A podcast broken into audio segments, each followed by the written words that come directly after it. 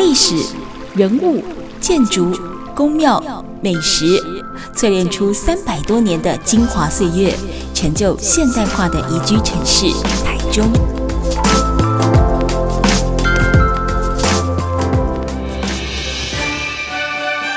走进台中故事馆，处处有惊喜，句句有故事。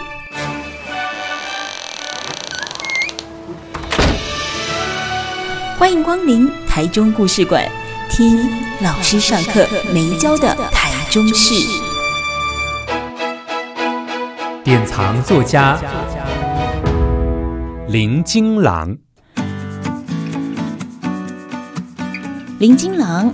曾任台湾文学创作者协会理事长、经济部荣誉指导员、联合报缤纷版、自由时报电子报、世新大学台湾历报、商学趋势导报、公职视讯等专栏作者，曾获中央日报文学奖、台湾文学奖、宗教文学奖、洪醒夫小说奖及吴浊流、玉山大墩文学奖新诗首奖等等。著有《杜僧》《净土》《观音泪》《一位行者的诗游记》，写出高分作文《学易经没有那么难》等三十余本著作。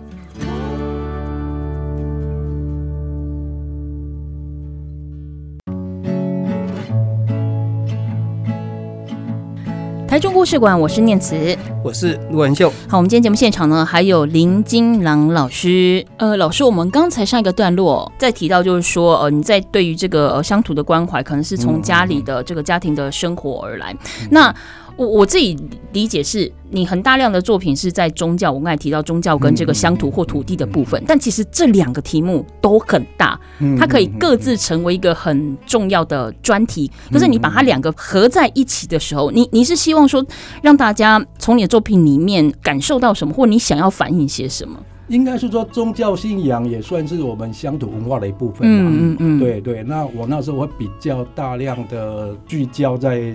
宗教这一块，嗯，应该也是说，我天生就是有一种忧郁症，就是我我像我女儿后来她还没念小学，她就跟我讲说，爸爸我是从那里来的，我们十多要去哪里，然后每次想到这边就会很害怕，吓到发抖这样。嗯，我说女儿你不要害怕，因为我小时候也是这样。嗯，对，所以很自然的这边跟陆陆老师解释一下，我为什么后来会走上命理或易经，就是因为很自然的我就会借去接触易经啊、道教啦、佛教啊什么，我我想说，哎。他们到底是把人生的来源是解释成怎么样子？所以我后来才会又去去接触这些东西。嗯嗯嗯嗯。对于宗教，我的理解是这样：就当然，不管是哪一个呃宗教，我们可能是去于庙里啦，或任何的地方等等，就通常会是在嗯，我们心里可能是比较彷徨，或者是需要有个呃指引，或者说。呃，我我可能我可能现在想要陈述，或我现在受到的这个压力，或我现在的身处的状况，我对堂个套哦，或者说也不方便跟家人讲，我只能对这样的一个呃呃，我们说神明啦，或者说我信仰的这个对象来陈述，好，让我心里寻求一个解套。不一定啦，不一定吗？对呀，你看那个经常讲的，其实就是长民的现象。啊嗯，你看台湾哈，台湾一般的民众，嗯，其实。诶，因无因无真明确的宗教信用对象，它、嗯、不是很明确。嗯啊啊，当然大呃，当然后来也有基督教、天主教，嗯、但是大部分真侪，你就是讲的，我就比如咱中部啊，就信妈祖嘛。嗯嗯。哦啊，北部咧咧信信王爷嘛，啊南部咧是呃圣凤圣凤，南部的王爷。哎啊，就这个样子。但是你讲，哎拜妈祖人，干嘛去拜观音，未去拜佛祖，未去拜。拜王爷，对不？拢嘛拜，嗯，所以台湾的这个长民的宗教其实是没有，不是那种泾渭分明啦，对对，哦，没有说我，哎，啊，你下下面拢拜啊，啊，这当然，我想其实哈，在我的理解，他这种长民的心理是一种敬天，嗯，还拢。现在神，无论什么神，拢算是天啦，拢算是神，所以说我们要要尊敬。那我们可以从那边得到慰藉，嗯，啊，就变成成为一个生活的仪式，嗯，比如讲，阮阿嬷初一十五一定要去阮大家妈妈祖经去拜拜，嗯，好啊，伊不不不是因为讲啊家庭，而是因个人有身体或者是家庭状况，或者是经济事业啊等等，有有什么挫折啊，有什么不确定性，所以他要去求得求得这个。未可知的力量来来协助，无啊，伊就感觉讲，迄个是生活一部分。嗯，初一十五日一定要去干嘛做拜拜啊？嘿，啊，所以伊是生活一部分啊。嗯嗯，哎，心灵脆弱会更想要当然啦，对对。不过我在研究这一块，我倒不是说很把它信仰化。嗯嗯，因为我只是把它当成说这是一种。我借宗教的民俗的一个角度去切入，你们比较容易接受。嗯，但是到最后我要导向的还是一个比较唯心论的东西。嗯嗯，啊，唯是那个。唯心唯物的唯，嗯哎呀，最后还是要导向到一个比较唯心论的东西。嗯嗯。但是，呃，你你跟他直接跟他讲唯心论，他绝对听不懂。听不懂。嗯嗯。那不如我们就从比较善良的风俗去去导入。对对对。这倒是真的。对，当然在这个过程中，我不管接受访问或上电视，我都会讲说，我拜拜，我从来不拿香，嗯，我从来不跪，嗯，我从来不烧纸钱，嗯嗯。对，然后呃，我我也不我也不带贡品，嗯嗯。哎。我我当时说这句话的时候，被他骂的要死啊！可是后来前几年，那个台湾那个票选第一名的庙宇台北新天宫，嗯，他把这东西全部取掉，已经取消掉了。对，所以他就回归到个维新嘛。嗯嗯，那当然还包括整个呃环保概念的，对哈，比如说你烧香烧金纸，那当然是破坏环境嘛。哈，对。那在鞭炮。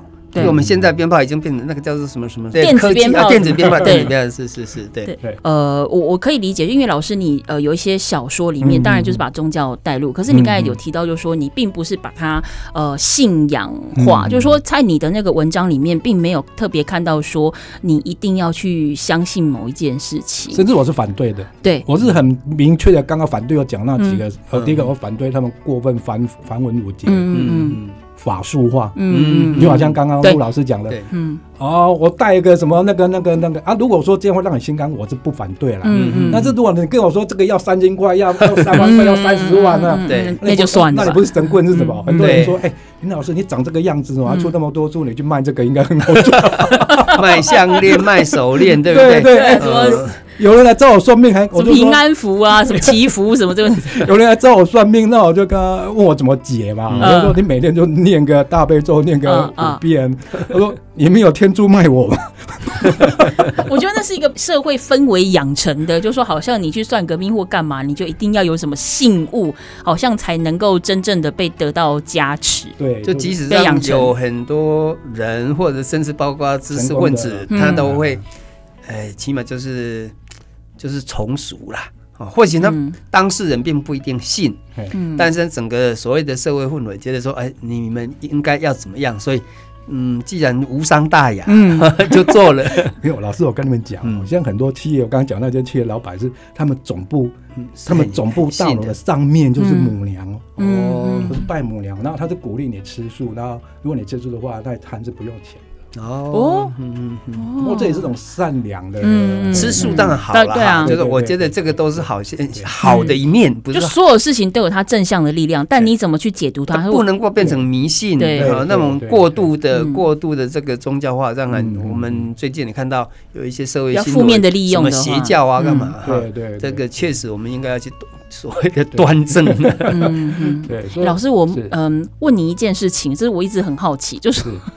你出了这么多的我们讲说易经命理的这个相关的书籍，当然你有你说它有它的的作用，就是可能支撑你去出其他的文学创作，但是因为你的那个量是真的还蛮大的，你有没有曾经有一天会担心说，人家看到说哦林金郎老师公啊还是盛苗老师，每个一些文学创作家，基本来是那样，每次每次陆老师一到晚上说哎金郎哎要跑去算命了，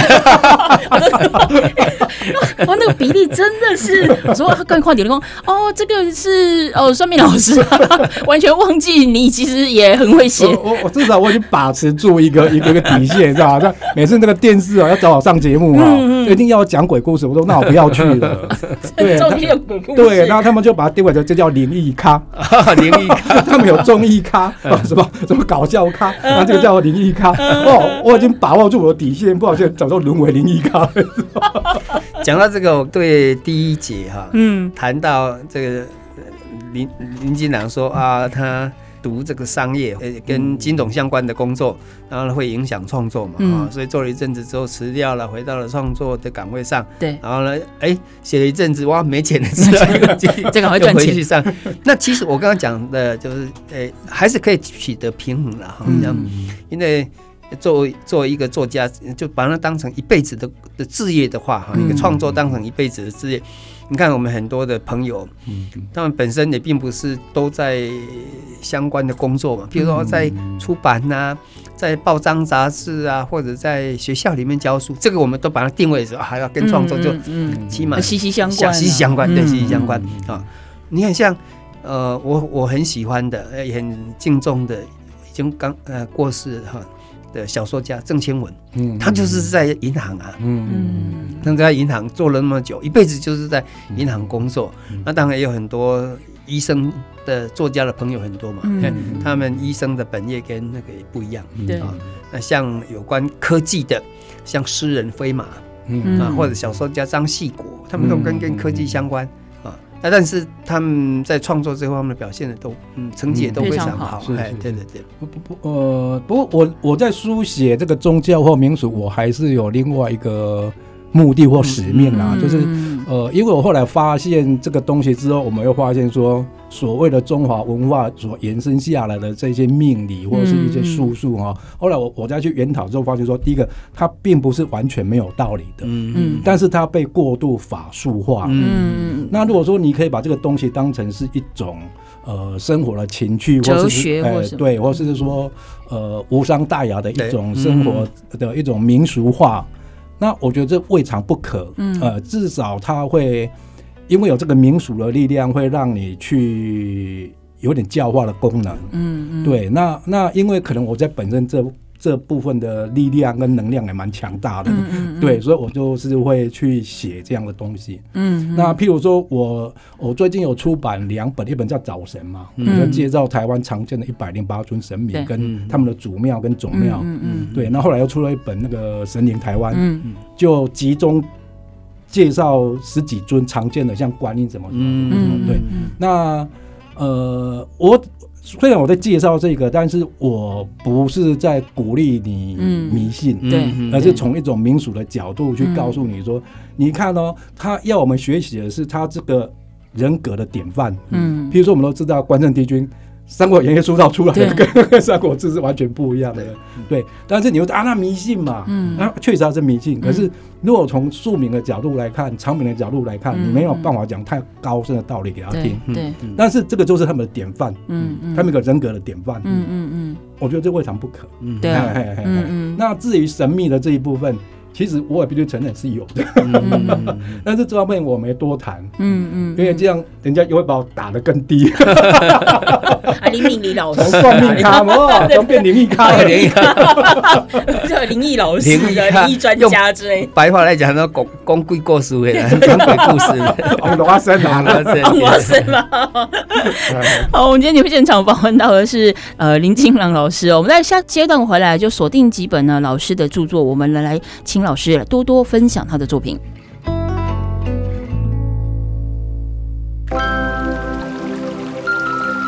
历史、人物、建筑、宫庙、美食，淬炼出三百多年的精华岁月，成就现代化的宜居城市台中。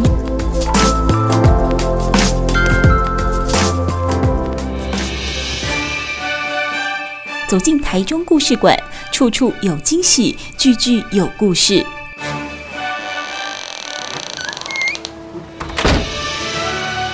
欢迎光临台中故事馆，听老师上课没教的台中事。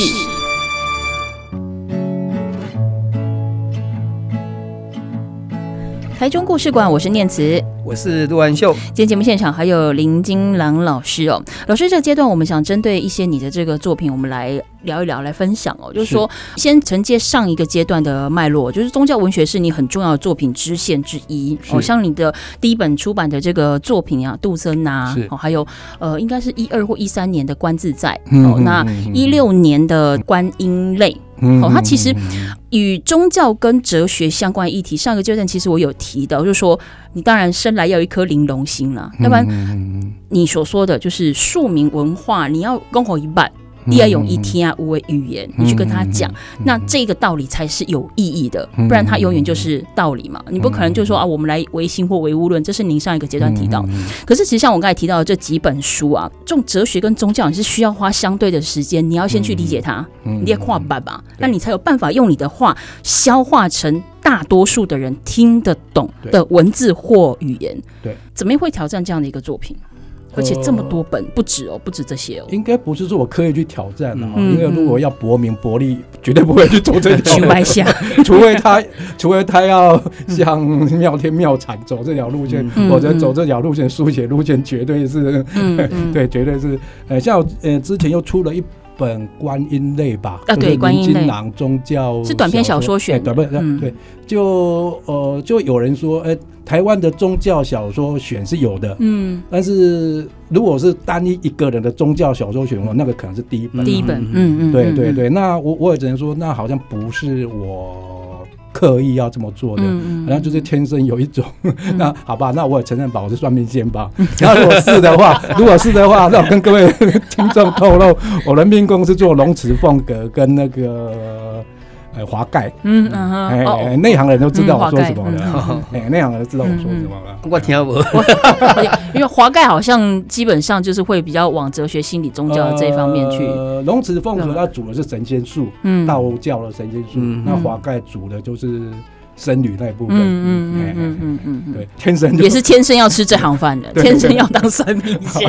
有一次还才好笑，就是呃，有人办那个宗教武术博览会嘛，嗯，那我就无聊就去看一看啊，对，那呃，那我就他就八字给他，然后然后就然后他就用梅花易数，嗯，就你八字给我之后，再哎，现在是几点几分几刻，嗯，然后就那个把它当便条算一算，就跟我说，你生天生下来就是要。呃，做客照，呃呃，就是翻译啦，然后呃，做做做做作业啦，就是呃，做反正就是做这些功课，就 对。对对对。我天生就这样是来做这个，所以也是有经过别的老师认证过，就对，就是你天生要吃这。呃，应该说我自己从我的命盘就看得出来了。嗯，对，我想因为人都还是会有这种所谓。通通灵少女啊，我想通灵少女是说应该是有的啦。嗯，对对。我想那个不可知的一面，我们当然是还是用敬畏的心情来来面对。我当笑谈啊，当笑谈，因为我我一般我还是会比较用比较理性的。行为行行为学或是心理学角度去探讨。嗯嗯嗯。所以你怎么样去把这一些，就是说你想要跟大家分享的，我们讲说这些哲理或者是宗教道理，就像你刚才提到，你近期出的那两本，包含讲呃神旨的跟这个庙宇的哦，就你都不是希望危言耸听，你都希望说是带给读者哈或观众一个比较正向的力量。的他的作品，对对，你的作品里面的素材怎么呈现？那样的的作品哈，嗯嗯。当然，那样的作品很比较容易跟更多人沟通。应应应该这么说，我也不知道是信还是不信啊，我也不知道这是命运还是怎么样，我也不知道。反正就是有一阵子，我辞掉我在金融业的工作之后，然后我大概有三四年是完全找不到工作的。嗯，那我那时候一个月的薪水就是帮报纸写专栏，一篇六百，六十二十四，一个月两两千四。哇，大概三年。嗯，三年都这样过。对，那那。就是你只要去找工作，永永远都是找不到这样。嗯、那我就只好躲在庙里面，就开始读经了。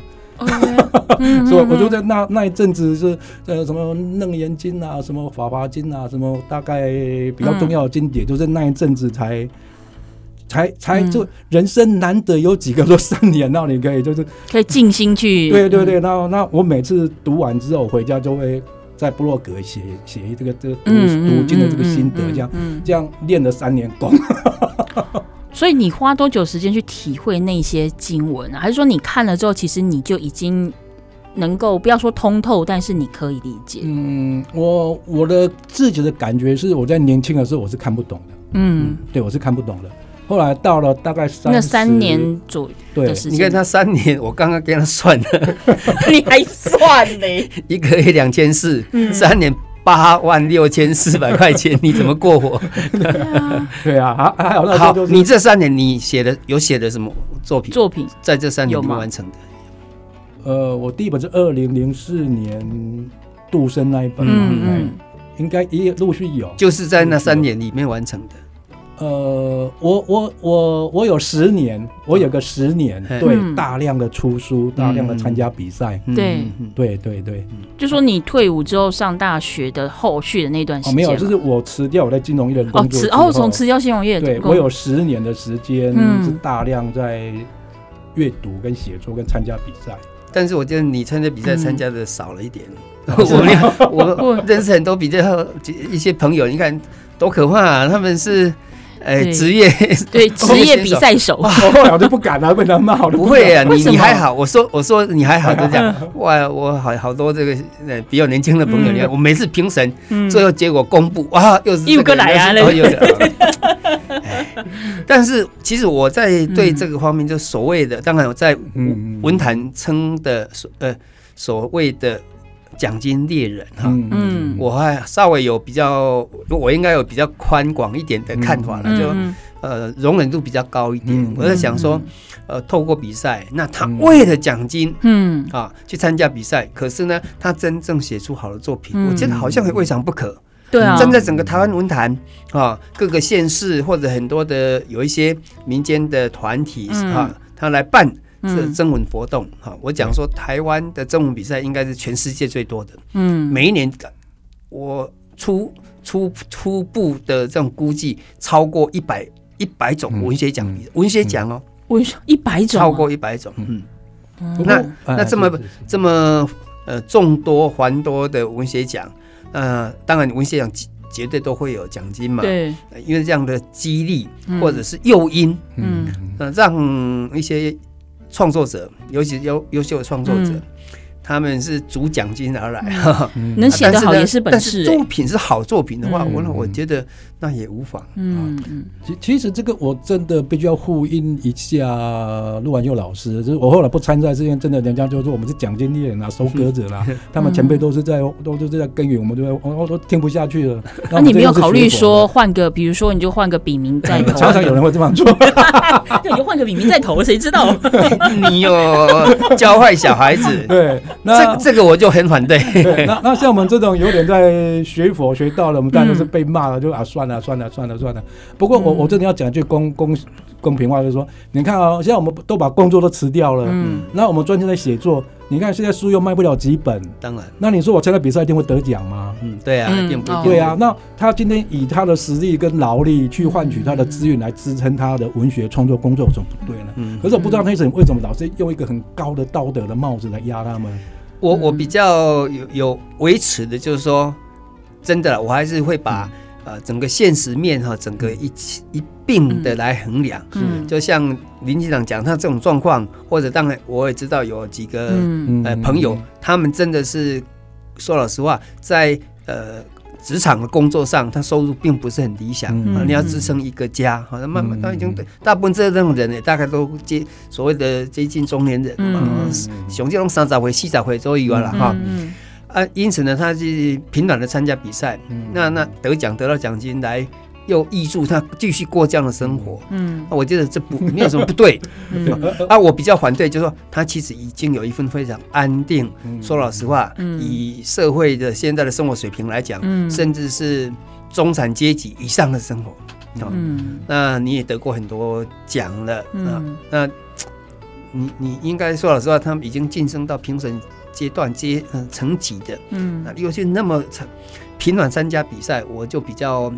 比较有意见的哈，他如果说比较比较特殊的、有意义的比赛，你去参加就哎，我也愿意去跟年轻人一起竞争，对，凭我的实力跟人家竞争，那那那，我觉得这个我应该跟他鼓掌。可是有没有可能，他你你讲的就是，比如说我的生活经济条件还 OK，可以过得去，我其实不需要这些奖金来资助我的生活的一切，但是我又没有呃预算或也没有打算要出版书籍，我就只能靠比赛的过程被人家看见，他其实也是。一种手法不是吗？但是以那那那我刚刚讲这种层级的人，说老实话，他们要在媒体发表作品不是问题。那当然，台湾的文学的出版环境不是那么好，出书确实有可能。就算你在不错的作品，然后中壮辈，你已经很很有名了，嗯，然后你的作品质地也非常好，嗯，说老实话，要出书也很不容易。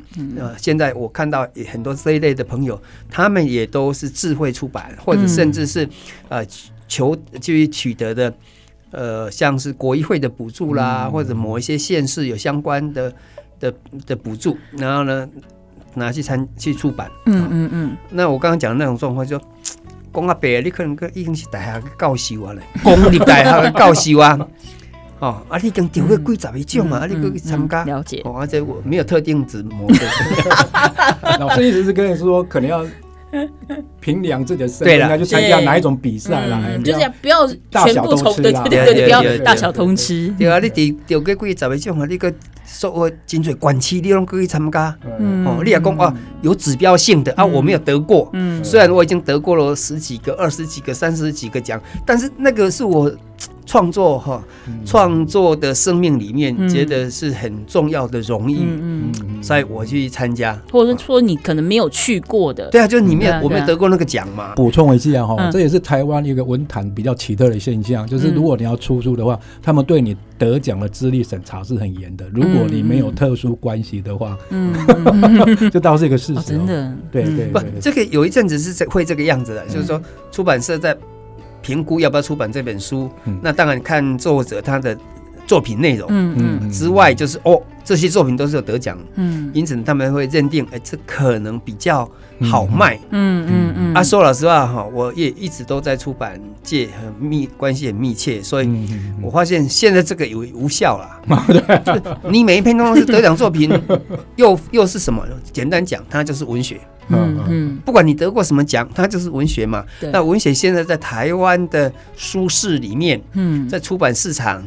阅读取向里面，它是被很少被选择的，对，这是整个社会的问题呀。嗯嗯嗯嗯嗯，我想，不管是刚才两位老师在讨论，就说我们呃真呃就是投稿啦，或者说去参加一些文学类型的比赛，终究还是要回归到那个作品是好的，是可以感动人的，是好。我们再讲白一点，就是符合那个奖他可能要的一个调性就不一样嘛。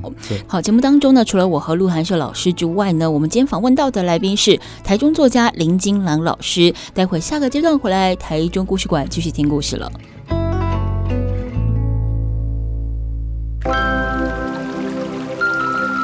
历史、人物、建筑、宫庙、美食，淬炼出三百多年的精华岁月，成就现代化的宜居城市台中。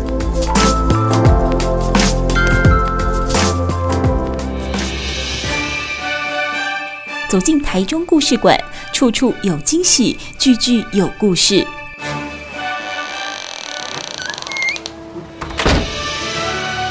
欢迎光临台中故事馆，听老师上课没教的台中事。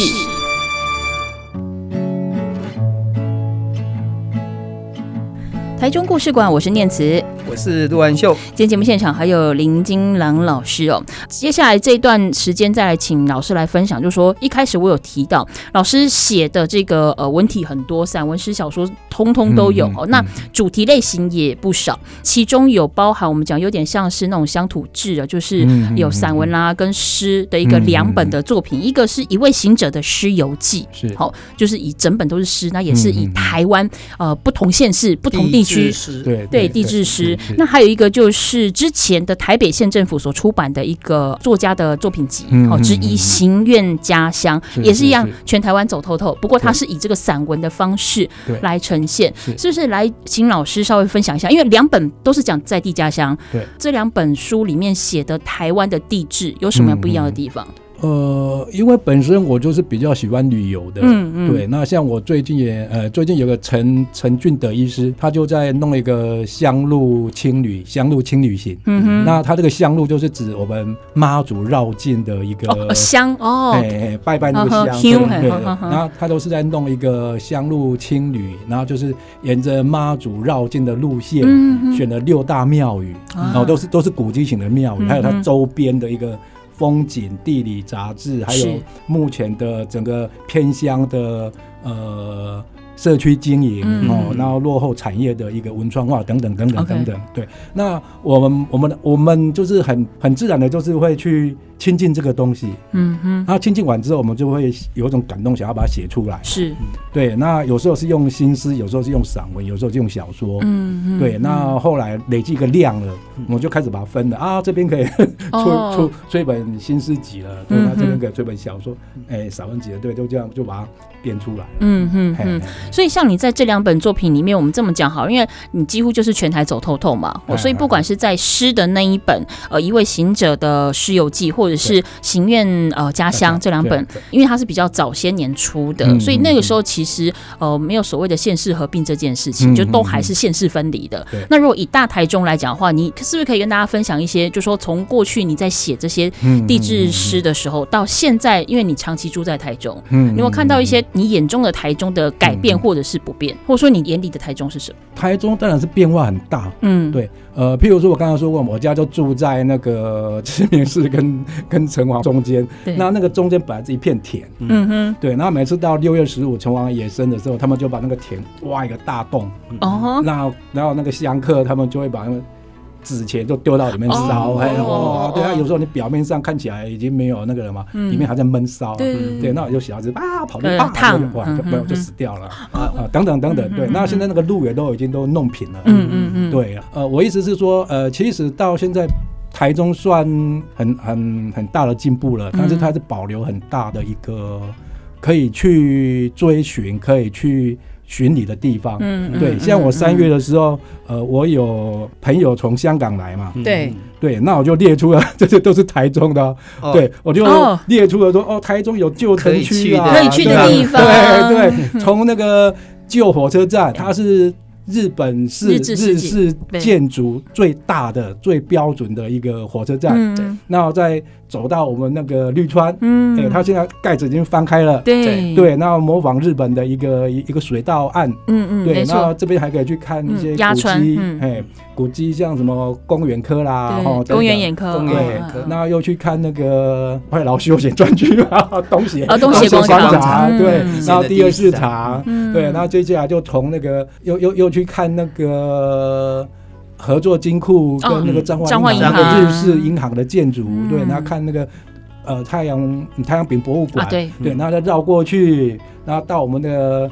吃那个猪脚，啊，不打广告，吃那个猪脚 啊，那又看那个中山公园，哎，那也是当时光复初期台湾也算是格局很大、很完整的一个比较旧式的公园，就对了。对，公台湾公园很早了哈，一九零三年，对，所以算早期的。对，但是它都是有那种，所以才有那个里面有很多 有古迹，然后呢有。